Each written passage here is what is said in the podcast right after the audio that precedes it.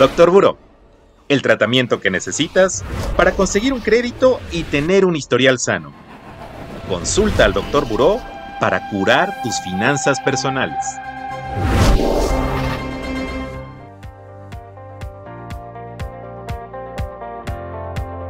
¿Qué tal, amigas y amigos de Buró de Crédito? Bienvenidos nuevamente a un nuevo episodio de su podcast favorito. Claro que sí, el favorito de todos, Doctor Buró. Conmigo Wolfgang Erhard Varela, vocero de Buró de Crédito y por supuesto no podría faltar mi queridísima Deni Dueñas, la Community Manager de Buró de Crédito. Hola Deni, ¿cómo estás? Hola Wolf, muy muy bien, muy feliz de estar aquí contigo y con toda esta comunidad que tenemos interesada en temas financieros y de buró. Oye, sí, súper interesados. Oye, el otro día me llegó ahí un mensaje de, oye, buró de crédito es la lista negra. Todos los deudores que no pagan terminan ahí. ¿Cómo ves, Denis? Ay, no, no, no, no, no. No puedo creerlo. No puedo creer que se sigan manejando esos mensajes, pues digamos como tan, uno, tan amenazantes, porque luego sí me he enterado que hay gente que amenaza, ¿no? Con el te voy a mandar a buró. Y dos, que la gente lo siga creyendo, porque hemos platicado ya en varias ocasiones, pues que Buró no es precisamente una lista negra donde únicamente está la gente morosa o la gente que tiene un, un atraso en su pago, ¿no? Sino aquí estamos todos. es una linda comunidad. Tienes toda la razón. Amigos y amigas, todos vamos a estar en Buró de Crédito desde el momento en que pedimos nuestro primer crédito. Y te preguntarás, ¿pero cómo así? Bueno, cuando tú llenas una solicitud de crédito, palabras más, palabras menos en esta solicitud va a decir que le estás dando permiso a esa empresa de consultar tu reporte de crédito o tu historial crediticio, que es lo mismo, en una sociedad de información crediticia como lo puede ser Buró de Crédito. Entonces, esa empresa con ese permiso va a la base de datos del buro de crédito. Y si no hay un expediente que se pueda consultar, no pasa nada. En ese momento, Buró de Crédito te arma tu primer reporte de crédito, donde vendrán tus datos generales y el registro de esta consulta que se le está haciendo al documento. Y ya si te prestan, entonces por lo menos una vez al mes nos van a reportar qué tipo de créditos te dieron. Y bien importante, si pagas bien, o si tienes retraso. Eso quiere decir, como bien dijo Denis, que no hay lista negra. Todos construimos nuestro reporte de crédito como queremos, con las decisiones que tomamos. Si nos vamos, por ejemplo, al resumen de créditos que aparece en el propio reporte, verán ustedes que los créditos pueden estar de tres colores. Pueden estar con palomitas verdes, y quiere decir que la cuenta está al corriente. Excelente, estás pagando súper bien. Por lo menos el mínimo y a tiempo o puedes tener un signo de exclamación en amarillo. Eso ya no está tan bien. Atraso de 1,89 días en tu crédito. O podrías tener una X en color rojo que indica atraso mayor a 90 días o que hay una deuda sin recuperar. Obviamente tú quieres estar en verde porque eso llama la atención de quienes prestan. Y si no estuvieras en verde, ¿qué puedes hacer? Te pones al corriente en tus pagos. Eso quiere decir que nuevamente pagas el mínimo que te piden y lo haces a tiempo y el reporte de crédito se va a actualizar a más tardar en 10 días naturales. Eso quiere decir que el día 11 puedes volver a pedir tu reporte de crédito para ver que la información ya esté actualizada, que pasaste a estar en amarillos o rojos a verdes. Yo te recomendaría que sigas tomando buenas acciones de pago, porque no solamente es importante el resumen de NI, también el histórico de pagos que se presenta más adelante en el reporte, ahí se registra año con año, mes a mes, cómo vas pagando. Entonces, si tuviste algunos retrasos, están ahí, pero ya te pusiste al corriente, por eso es importante seguir pagando bien para que esos errores que tuviste en el pasado, pues no pasen, no, no pesen mucho ya conforme pasa el tiempo. Los otorgantes de crédito ven, oye, este amigo ya tiene otra vez voluntad de pago, está pagando bien, está bajando su nivel de deuda y si hay margen para que te presten, pues te van a prestar sin ningún problema. Exactamente, Wolf. La verdad es que creo que acabas de decir algo súper importante. O sea, tu calificación crediticia o tu historial crediticio no, digamos que no es estático, es 100% actualizable. Entonces, uno, o sea, todos tenemos derecho a equivocarnos, todos podemos pasar por una mala racha. El problema es cómo salimos de esa mala racha, ¿no? Y cómo lo enfrentamos.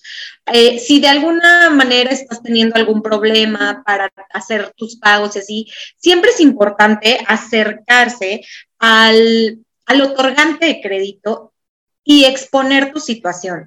Ellos también están muy interesados en que tú pagues. Por supuesto que ellos de nada les sirve que tú abandones el crédito y digas adiós. Ellos lo que quieren es recuperar el dinero que te prestaron. Entonces, es muy, muy probable que estén en buenas digamos, términos como para llegar a una negociación en el que ambas partes ganen, porque al final del día, pues no sé, si tú dejas de, pagar un crédito, pues te cierras la puerta, ¿no? Y puede ser que más adelante tengas otra necesidad o lo necesites para crecer tu negocio, para comprarte una casa. La verdad es que el crédito es súper, súper útil y es muy importante que guardemos un buen historial crediticio, ¿no? Y entonces, ok, ya tuvimos estos pequeños tropezones, bueno, no importa, vamos a corregir el camino, vamos a volver a pagar bien al mes siguiente y con eso nuestra, nuestra calificación y nuestro histórico de pagos va a mostrar que otra vez, o sea, tenemos voluntad de hacer bien las cosas, de pagar en tiempo y pues sobre todo eso habla bien de nosotros, ¿no? Que somos personas cumplidas, que somos personas responsables. Entonces, de verdad, amigos, no hay que tenerle miedo a buro de crédito, ya hay que quitarnos como este fantasma que hay alrededor, esta creencia de decir, híjole, es que me amenazaron con meterme a buro. No, o sea, ya cuando te digan eso, tú ya ni miedo tengas, porque uno, tú ya estás en buro. y dos, pues tú solito puedes mejorar tus calificaciones volviendo a pagar en tiempo y en forma. Sí, no hay que olvidar que el reporte de crédito es tu carta de presentación ante las empresas que prestan. Es tu oportunidad que tienes para presumir que si eres un buen pagador, que sabes usar tus límites de forma responsable. Por eso es bien importante mantenerlo sano. Doctor Buró, el podcast de Buró de Crédito. Síguenos en nuestras redes sociales. Facebook, Buró de Crédito México. Twitter, arroba Buró de Crédito. Instagram, Buró de Crédito MX.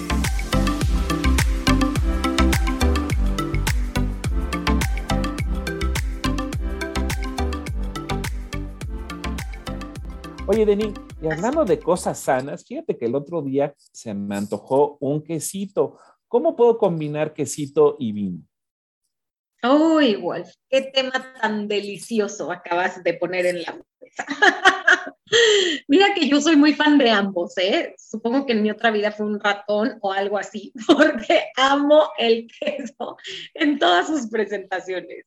Y cuando empecé a aprender un poco más de vino, me di cuenta, pues que ambas cosas pueden ir perfectas de la mano. ¿no? O sea, se acompañan divino. Entonces, ¿qué sucede aquí? Te voy a dar cuatro recomendaciones de maridaje de queso y vino, ¿vale? En el tema del maridaje, quiero empezar por esto. Eh, aquí tú puedes hacer dos tipos de maridaje. Uno se llama congruente, este quiere decir que los sabores de ambas cosas son muy similares, y otro se llama de contraste, ¿ok? En el que uno es mucho más intenso que otro, pero aún así se acompañan bien. ¿Ok? Entonces, partiendo de esta base, viene mi primera recomendación, que es un queso brie con un vino de uva chardonnay. ¿Ok? En este caso, es un maridaje congruente. Ambos son de sabores suaves, delicados, ¿vale? Entonces, ninguno le va a ganar al otro, se van a acompañar súper, súper bien. El segundo es un queso parmesano con un lambrusco. ¿Ok? Un lambrusco es un vino, el, el, lambrusco con el que yo lo maridaría es con un tinto, porque también hay rosados y hay blancos, hay que recordar. Pero en este caso sería un tinto. Y aquí aplica un poco el maridaje de contraste, porque el parmesano es un queso fuerte, no llega a ser tan fuerte como un queso azul, o un queso roquefort, pero sí es un queso fuerte definitivamente. Y el Lambrusco es un vino que se caracteriza pues por ser eh, afrutado, por ser dulzón. Entonces, definitivamente va a ser un contraste delicioso en nuestro paladar.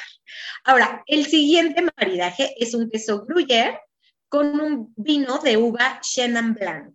¿Ok? Aquí volvemos al tema de la congruencia. Los dos son de sabores suaves, así que vamos a tener eh, pues un rico acompañamiento en boca. Y el tercer, digo, perdónenme, cuarto, ya, ya me estaba yo haciendo olas. El cuarto es un queso mozzarella con un Sauvignon Blanc. ¿Ok? En este caso también, los dos son suaves. Este, este quesito, la verdad es que va súper bien para ensaladas, entonces piensen también que pueden acompañar esta, su ensalada que tenga base de queso mozzarella con un Sauvignon Blanc. Y para no dar tantos ejemplos en este episodio, me voy a guardar cuatro más para el episodio que viene. Así que los invitamos a que estén súper, súper pendientes porque les aseguro que también van a estar exquisitos y van a babear como nosotros. Excelente, pues amigos y amigas ya tienen una muy buena recomendación de Denis para cuando se junten con sus familiares, con sus amigos impactarlos con diferentes opciones. Denis, muchas gracias por acompañarme ustedes también, todos por allá. Y nos escuchamos, como bien dijo Denis, en el próximo episodio. Bye bye. Muchas gracias, Wolf. Un placer como siempre. Hasta pronto. Doctor Buró, el podcast de Buró de Crédito. Consulta al Doctor Buró para curar tus finanzas personales.